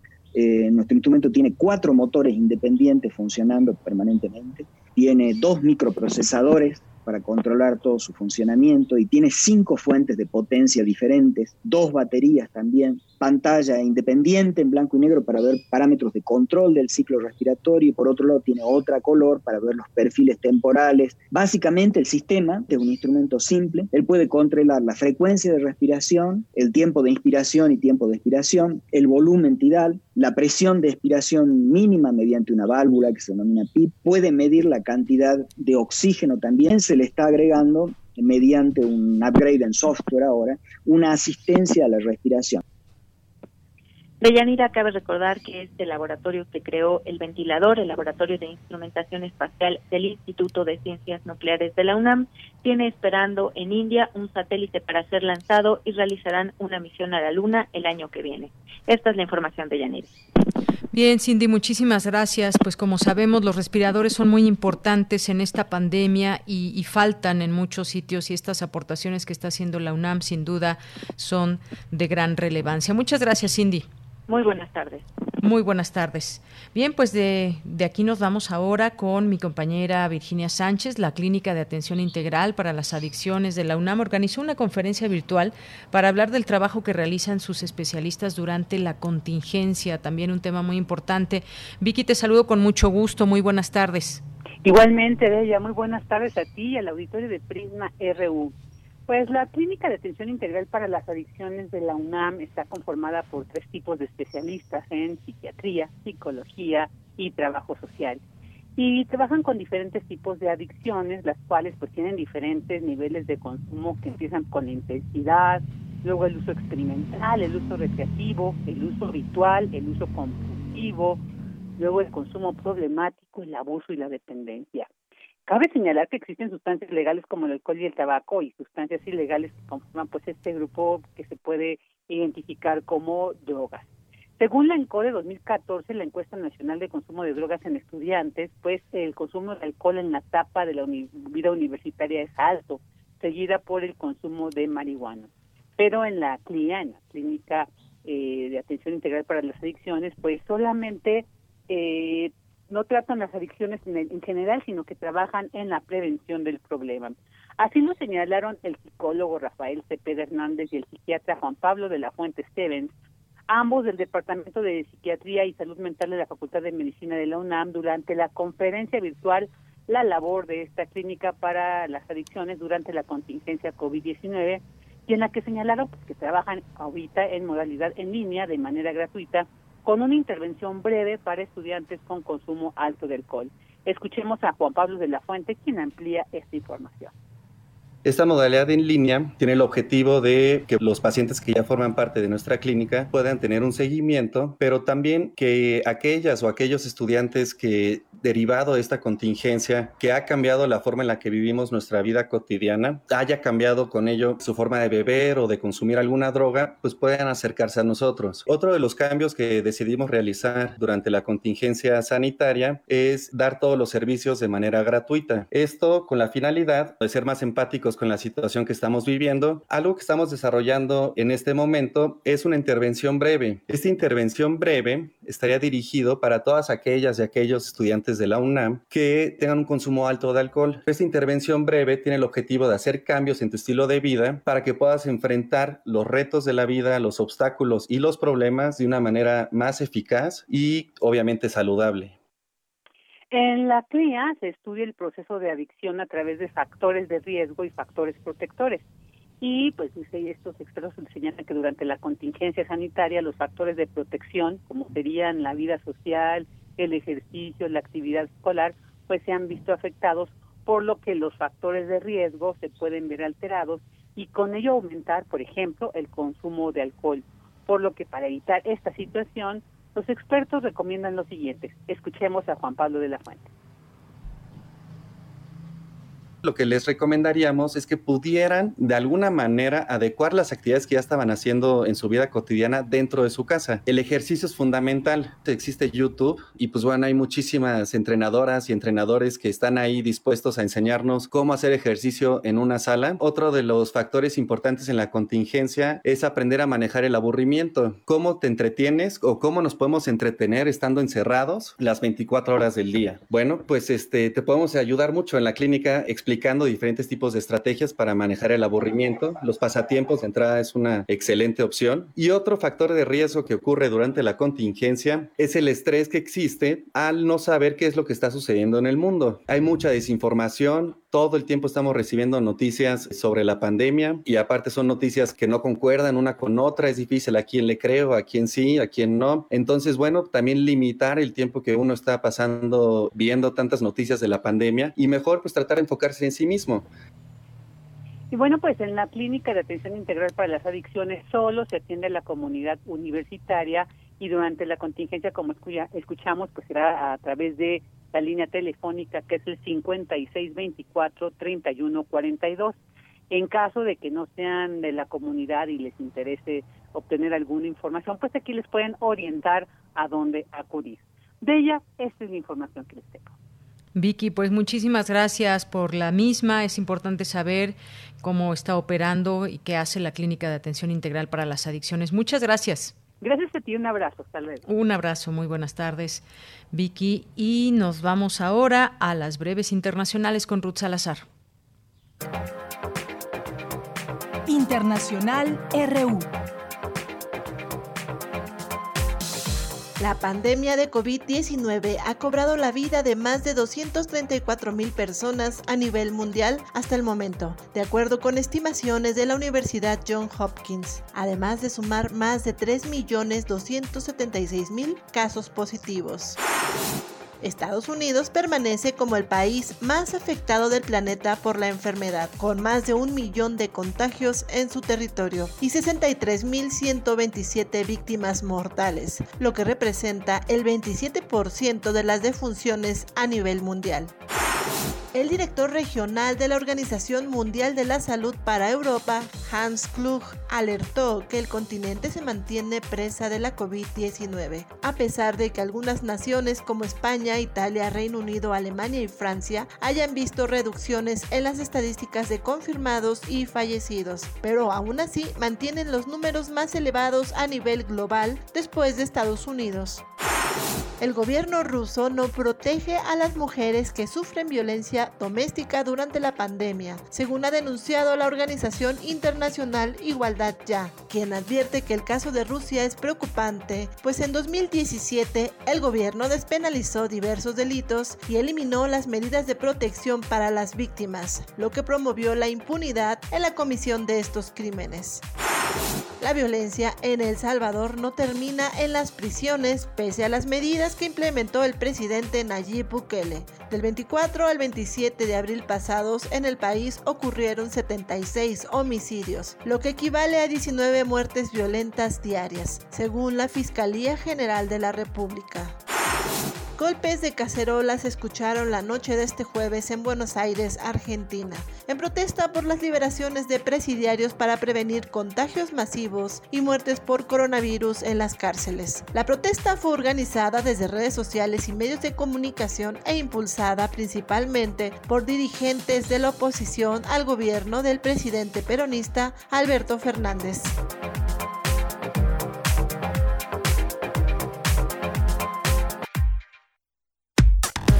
Relatamos al mundo. Relatamos al mundo. Tu opinión es muy importante. Escríbenos al correo electrónico prisma.radiounam@gmail.com. Porque tu opinión es importante, síguenos en nuestras redes sociales, en Facebook como Prisma RU y en Twitter como arroba PrismaRU. Bien, continuamos. Continuamos, son las 2 de la tarde con 24 minutos. Y vamos a escuchar de nuestro podcast de Radio UNAM, de la serie Teatro de nuestro tiempo, un extracto de dos programas. El primero, El Jardín de los Cerezos, de Ton Chekhov. El segundo, Cuatro Entremeses, eh, de Lope de Vega. Y en ambas hay una participación de Oscar Chávez, además de que pues aprovechamos para invitarles a escuchar nuestro podcast donde pueden también conocer el trabajo actoral de Oscar Chávez y también pueden escuchar otras cosas también que ya en algunos otros momentos les hemos recomendado, pero échense un clavado ahí en nuestro podcast y van a encontrar mucho, pero hoy quisimos recordar a Oscar Chávez y vamos a escuchar lo siguiente.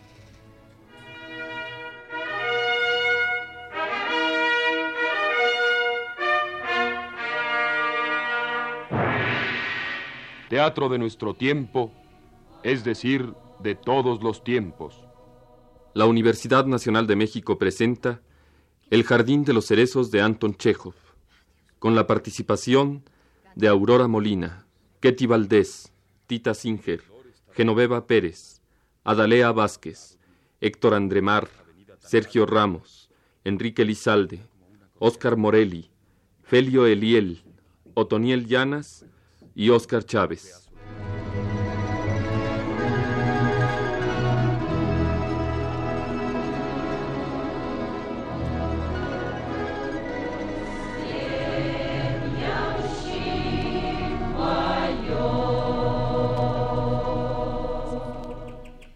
Mire, mamáita, qué maravillosos árboles.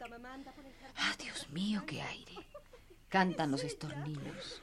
Ah, el jardín en flor está todo blanco. ¿No te has olvidado, Liuba? Esta avenida tan larga es recta, recta como una correa tendida y brilla en las noches de luna. ¿Te acuerdas? ¿No te has olvidado? Ah, mi infancia, mis años inocentes. En esta habitación dormía yo. Desde aquí contemplaba el jardín. La felicidad se despertaba conmigo cada mañana y el jardín era el mismo de ahora. Por extraño que parezca, también el jardín será vendido a causa de las deudas. Oh, mirad, la difunta mamá anda por el jardín con traje blanco. ¡Es ella! ¿Dónde? Por Dios, mamita. No, no, no hay nadie. Me lo pareció.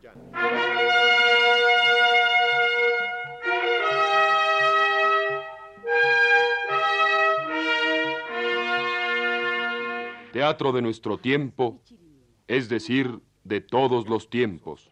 La Universidad Nacional Autónoma de México presenta Cuatro Entremeses, de Lope de Vega, dirección de Enrique Lizalde, producción de Max Aub, realización técnica Rodolfo Sánchez Alvarado y Bernardino Enríquez, reparto Aurora Molina, Ketty Valdés, Adalea Vázquez, Enrique Lizalde, Ángel Pineda, Óscar Chávez, Luis Miranda, Otoniel Llanas.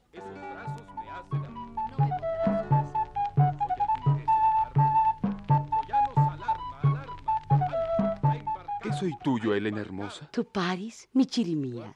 ¿Y yo? Mi gaita gozosa. ¿No has visto Blanca Paloma cuando sigue algún cochino por las riberas de Roma o cuando busca un pollino algún alcacel que coma? Pues así pienso de Grecia sacarte, aunque gritos des, como en Granada Lucrecia. ¿Gritos dices? Gritos, pues. No pienso yo ser tan necia. Aguardo de Tetuán dos barriles de escabeche y dos anegas de pan. ¿Pusiste ya las horquillas de Helena? Y joya por joya. Pues vamos a las orillas que te he de llevar a Troya, aunque te lleve en cuclillas. Esos brazos me has de dar. ¿No me podrás sopesar? ¿Soy algún queso de Parma? Troyanos, alarma, alarma. Alto, a embarcar, a embarcar. Cuatro entremeses, de Lope de Vega. Dirección de Enrique Lizalde, producción de Maxau, realización técnica Rodolfo Sánchez Alvarado y Bernardino Enríquez. Participaron Aurora Molina, Ketty Valdés, Adalea Vázquez, Enrique Lizalde, Ángel Pineda, Óscar Chávez, Luis Miranda y Otoniel Llanas.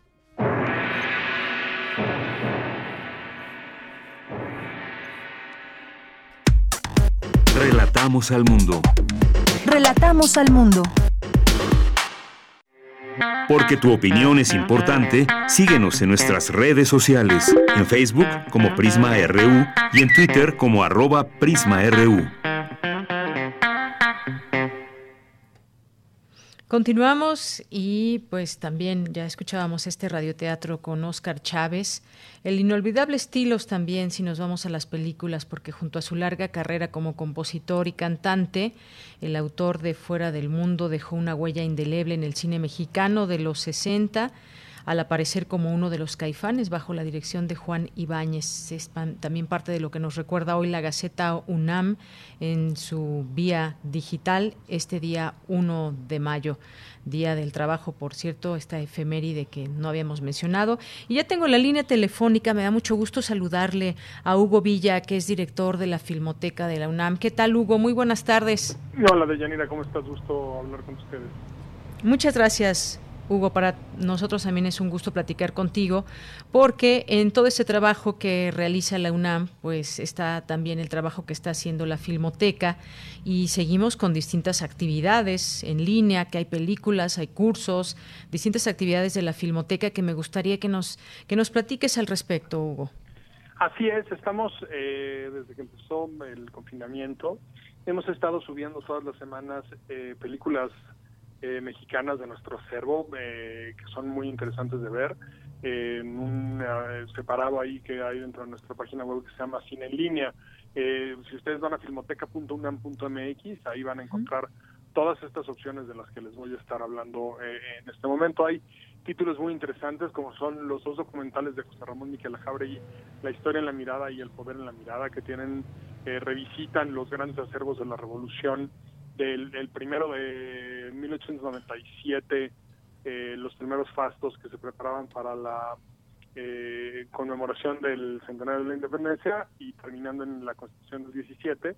Y en la segunda, El Poder en la Mirada, va de 1918 a 1929 eh, y todas esas imágenes fueron restauradas por nuestro acervo. Está también Tepeyac, que es del, de 1917, una de las primeras películas eh, filmadas sobre las apariciones de la Virgen de Guadalupe, una dupla ahí con el tren fantasma y el puño de hierro de, mediados de los años 20 de Gabriel García Moreno, eh, dos películas muy interesantes, por supuesto una de nuestras joyas que es El Grito, rodada por alumnos del Centro Universitario de Estudios Cinematográficos durante el movimiento estudiantil del 68 y una cantidad enorme de películas ahí que van eh, entre algunas de ellas documentales que filmaba la propia Filmoteca eh, sobre el bosque de Chapultepec y sobre diferentes lugares, por supuesto.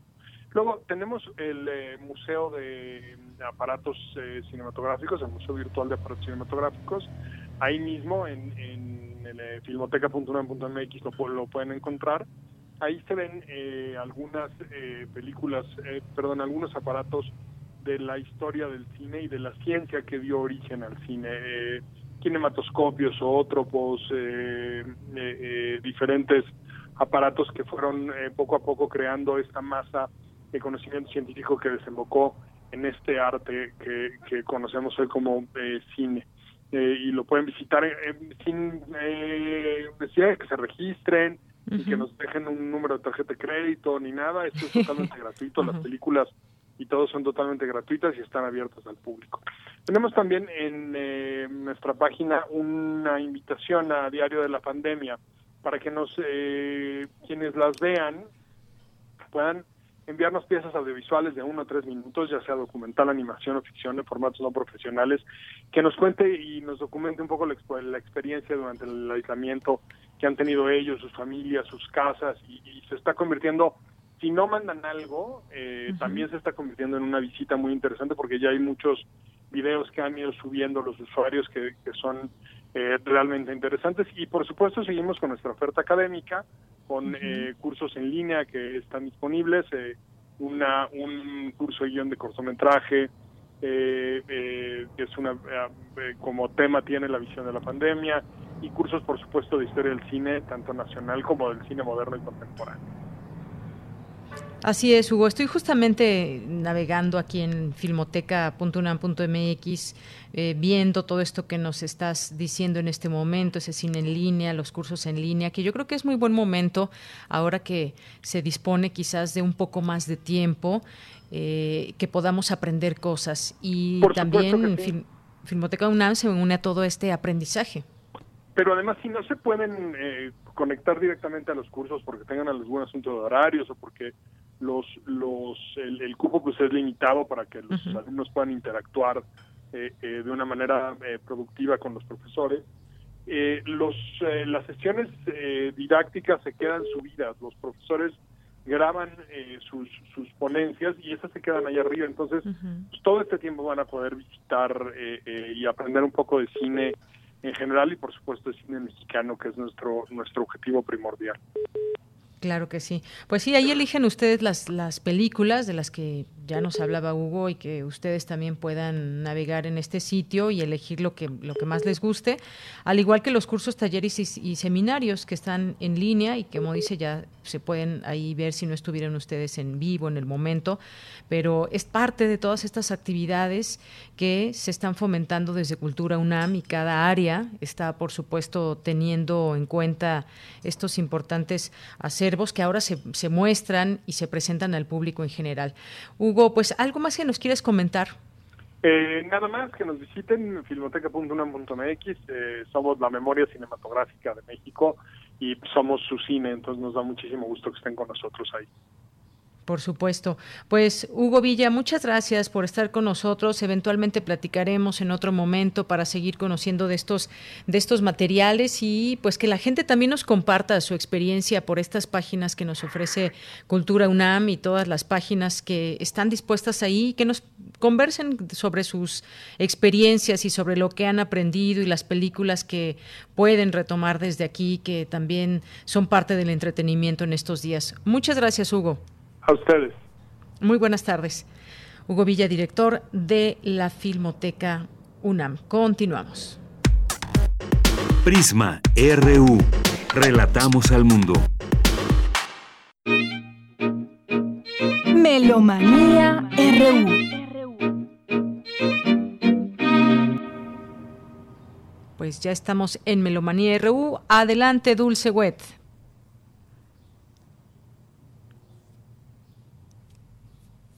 Nos vamos en un momentito con Dulce Wet, que nos tiene la melomanía de este viernes, como todos los días viernes. Ya ahí está, ya estamos escuchando la música.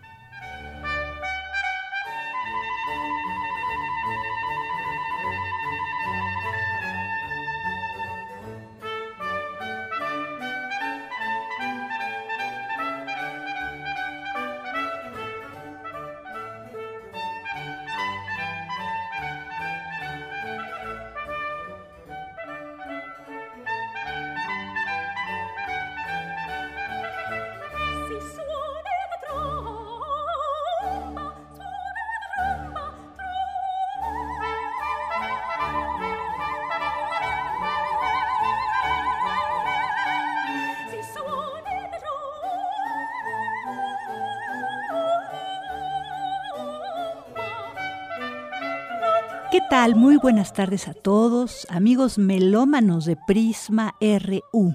Hoy celebraremos los 360 años de Alessandro Scarlatti, quien nace el 2 de mayo, pero de 1660 en Palermo, Sicilia. Él estudió en Roma y estrenó allí su primera ópera, El error inocente.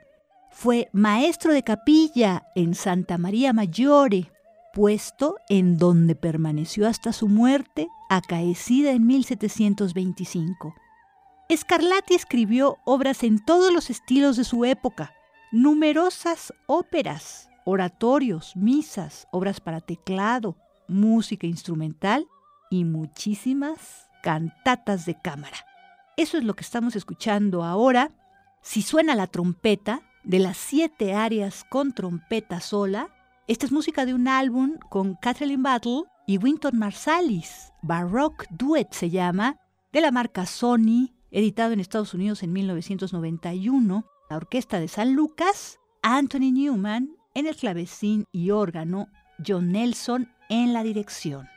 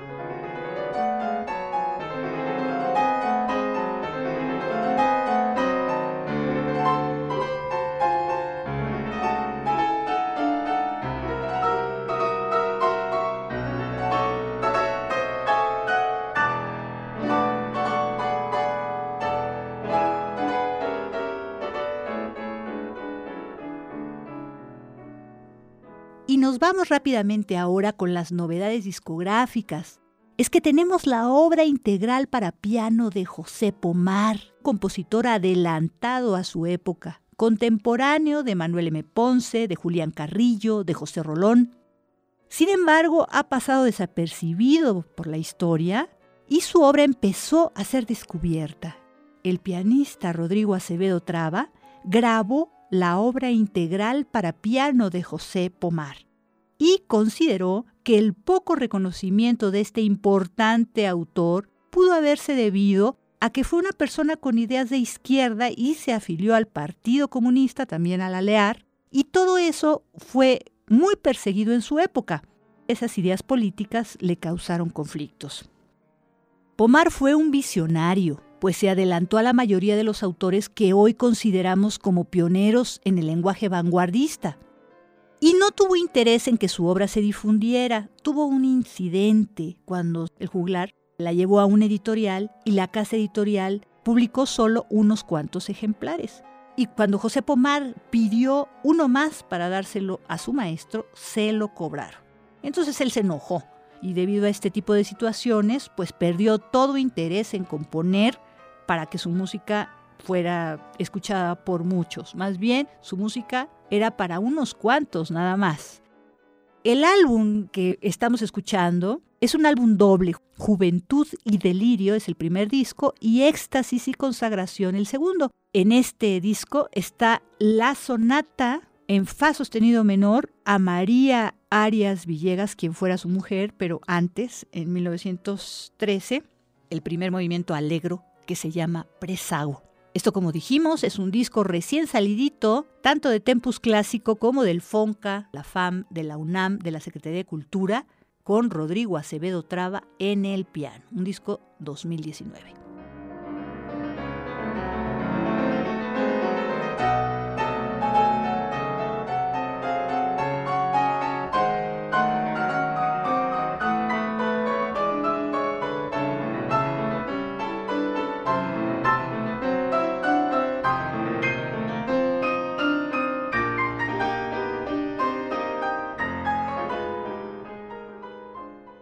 Con respecto a José Pomar, los invitamos a escuchar los testimonios de oídas que nos hace Rodrigo Acevedo Traba a partir del próximo martes 5, jueves 7 y martes 12. Son tres programas con sus retransmisiones respectivas sábados y domingos, todos a la una de la mañana.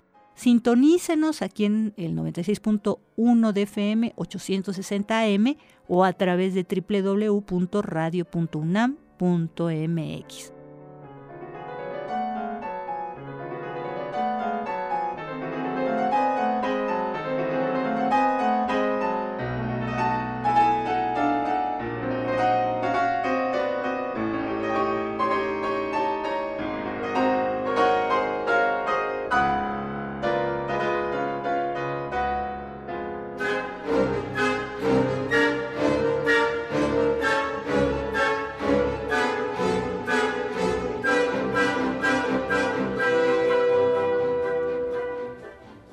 último, recordaremos a Candelario Wizard. García de la cadena, además se llamaba, porque Candelario Wizard nos dejó un 3 de mayo, pero de 1970. Son 50 años este 2020.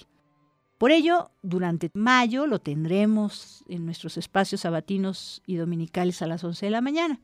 Candelario Huices es una figura cuyos contemporáneos valoraron, sobre todo en relación a su obra sinfónica, poemas sinfónicos y sinfonías. En sus días finales, atado a una silla de ruedas, Huiza luchó por dominar su mano izquierda para poder escribir música, pues debido a una hemiplegia en 1944 tuvo muchas secuelas y no podía utilizar ya la mano derecha. Wizard fue cornista, compositor y pedagogo y su obra es muy importante porque abandona las posturas románticas para abrazar una genuina escuela nacionalista. Destacan su claridad para la construcción de las formas en sus obras, en especial las obras sinfónicas, y su disposición para aprender y asimilar cuanto pudiera serle de valor y utilidad en la recreación de su muy definido mundo sonoro. Estamos escuchando Las Pueblerinas, una obra que Silvestre Revuelta se estrenó con la Orquesta Sinfónica de México en 1931. Nosotros le estamos escuchando con la Orquesta Filarmónica de la Ciudad de México bajo la dirección de Fernando Lozano en una antología de música clásica mexicana que tiene obras de Rolón, Carrillo y del propio Huizar. Estamos escuchando el tercer movimiento alegro vivo de este poema sinfónico, cuyos primero y dos movimientos son moderato flexible y el otro lento. En esta obra se encuentran también pues algunos temas, El Sauce y La Palma, es una canción popular de Jerez de García Salinas, Zacatecas. Debido a Wizard es precisamente que tenemos el Festival de Música en Semana Santa porque él lo fundó. Sin embargo, pocos son los que han querido descubrirla, reescucharla y revalorar la música de Candelario Wizard.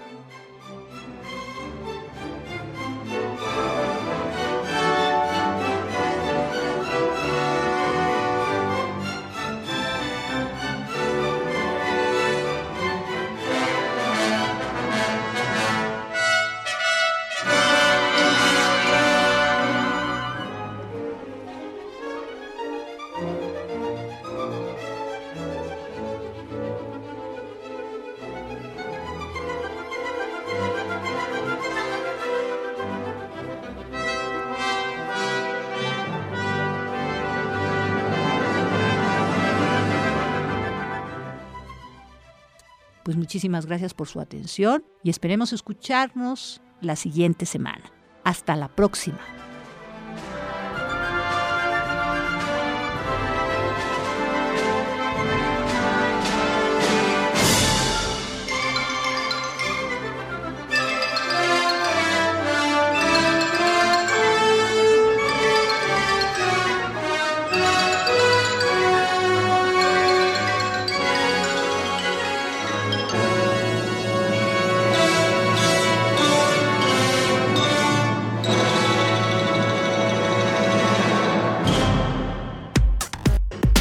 Prisma RU.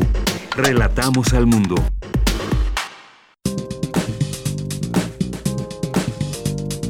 Cultura RU.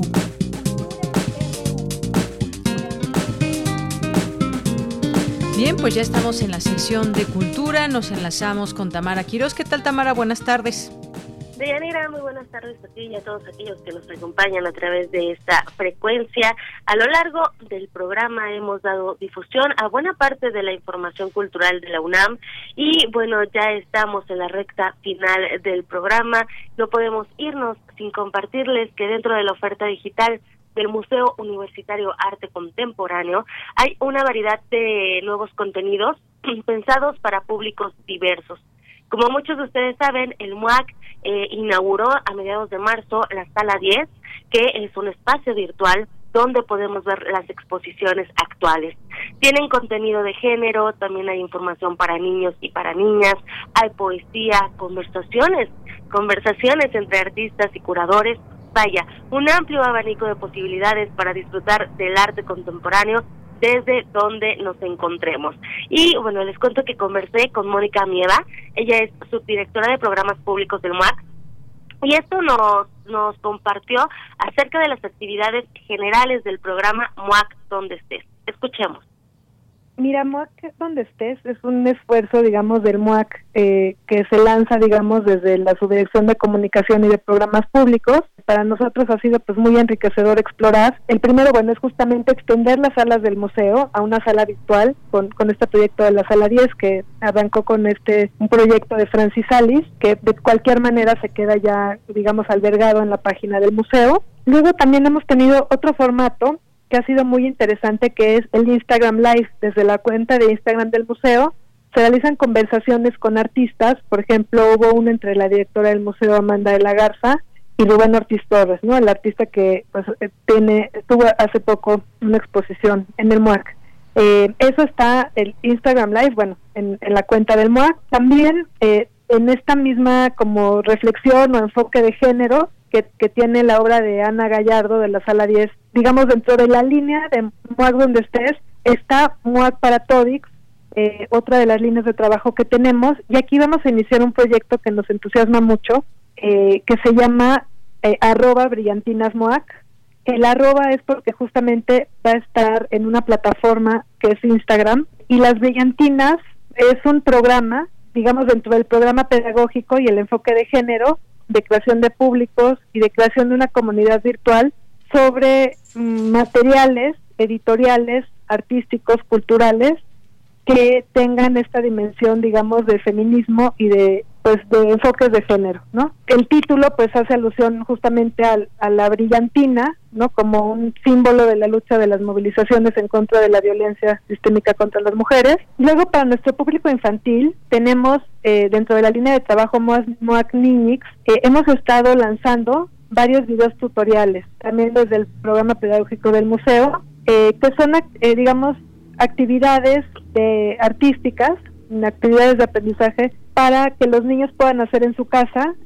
la mayoría es como con, realizadas con materiales eh, cotidianos, inspiradas en obras de artistas contemporáneos. Eh, también continúan otras plataformas de, de Mod donde estés que ya existían, ¿no? ya se habían lanzado, como Gran Hotel Abismo. va a tener un episodio en conversación con el artista mexicano Pablo Elguera. Eh, no quiero hacer un spoiler, más bien los quiero invitar a que lo escuchen, pero va a ser una conversación muy enriquecedora porque Pablo vive en Nueva York, en, el epicentro de la pandemia, en Brooklyn. Pues va, va a haber como sorpresas, digamos, más en el sentido poético y artístico. Ojalá que puedan escuchar el podcast.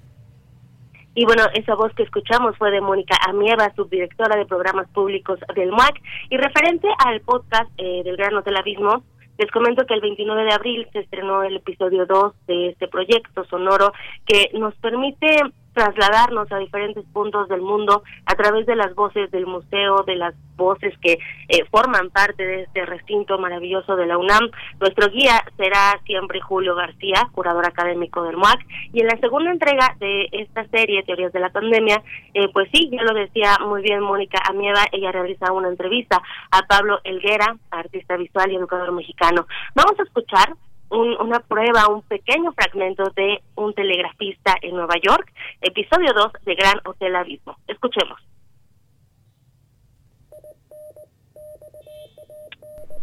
El pasado 16 de abril, un día después de la presentación de nuestro primer episodio, recibimos un telegrama cantado de The Grand Central Singing Telegram Company. El telegrama contenía noticias del poeta granadino Federico García Lorca en su estancia en Nueva York seguida por la zarzuela, la tabernera del puerto, del compositor vasco Pablo Sorozábal. Estos mensajes nocturnos fueron enviados por primera vez hace casi un siglo, en un mundo convulso. Ahora fueron entregados por el telegrafista en jefe de la mencionada compañía, Pablo Elguera. El telegrama y la canción se reproducen a continuación. Este es un mensaje para el Hotel Abismo. Hay que huir huir por las esquinas y encerrarse en los últimos pisos, porque el tuétano del bosque penetrará por las rendijas. El rey de Harlem. En este capítulo, eso fue una prueba nada más, ¿eh? ya ya nos escuchamos un poquito más, eh, pero bueno, esto es solamente una, una prueba. Les cuento que en este capítulo Elguera habla sobre sus proyectos artísticos actuales, pero también nos comparte su experiencia desde Nueva York y lo hace em, de una forma, digamos, como un ejercicio espiritualista que abre puertas, otras dimensiones literarias y también otras dimensiones musicales. Así que bueno, los invitamos a que escuchen el el completo este audio, el podcast, y también visiten muac.unam.mx. Ahí está todo lo que les compartimos en este espacio radiofónico. El podcast eh, también está en la página del MUAC y en otras plataformas como iTunes y Spotify. Les deseo que tengan una excelente tarde, un mejor fin de semana y nos escuchamos el próximo lunes. Hasta el lunes. Continuamos. Prisma RU. Relatamos al mundo. Porque tu opinión es importante, síguenos en nuestras redes sociales, en Facebook como Prisma RU y en Twitter como arroba PrismaRU. Bien, pues ya nos despedimos casi. Ya faltan unos minutitos para que llegue el final de esta emisión de viernes 1 de mayo, donde queremos agradecer a todos ustedes, a nuestro público que ha estado ahí pendiente, que ha estado siguiendo las transmisiones de Radio UNAM en sus distintos eh, programas, la programación que se está transmitiendo tanto de en AM como en FM. Agradecemos de verdad esa lealtad de ese público y que nos permitan hacerles llegar toda esta oferta informativa que se tiene desde los distintos espacios. Muchas gracias. Y nos vamos a despedir con un poco de música, no sin antes también agradecer a todo el equipo que hace posible esta emisión allá en cabina. Muchas gracias en la producción a Daniel Olivares. También se encuentra Denis Licea, eh, Emanuel Silva en cabina en los controles técnicos, en la continuidad Juan Carlos Osorio, desde casa mis compañeros Virginia Sánchez, Cindy Pérez, Dulce García, Tamara Quirós, Ruth Salazar, Cristina Godínez, Isela Gama, Rodrigo Aguilar, Abraham Menchaca. Espero que no se me olvide Dani por ahí alguien, si no, pues dime para que lo pueda mencionar, pero creo que son todos. Estaba imaginando justamente al llegar a radio a todos los, compañeros que vemos eh, y bueno, pues ahí está. A todos ellos muchas gracias, saludos. Yo soy de Yanira Morán y a nombre de todo el equipo me despido. Que tenga buen provecho, buen fin de semana. Sigamos recordando a Oscar Chávez. Y esto que ya estamos escuchando se llama Hasta siempre. Y con esto nos vamos a despedir. Hasta siempre. Aprendimos a quererte desde la histórica altura donde el sol de tu bravura le puso cerco a la muerte. Aquí se queda la clara, la entrañable transparencia de tu querida presencia, comandante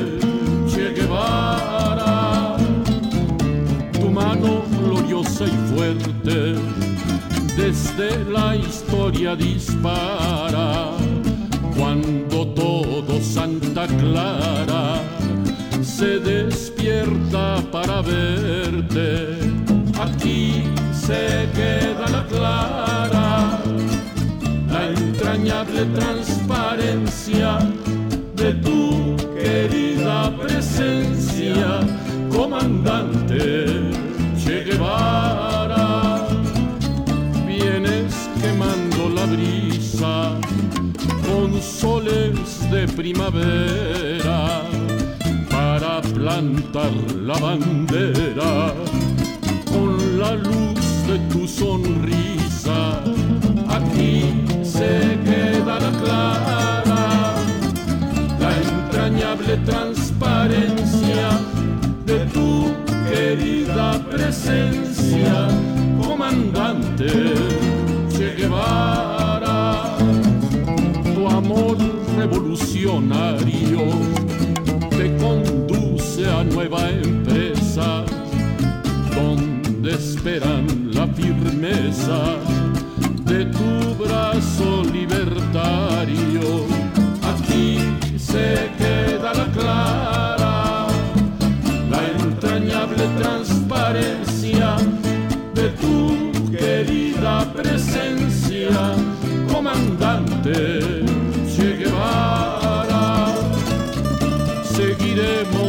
adelante, como junto a ti seguimos, y con Fidel te decimos, hasta siempre, comandante, aquí se queda la clara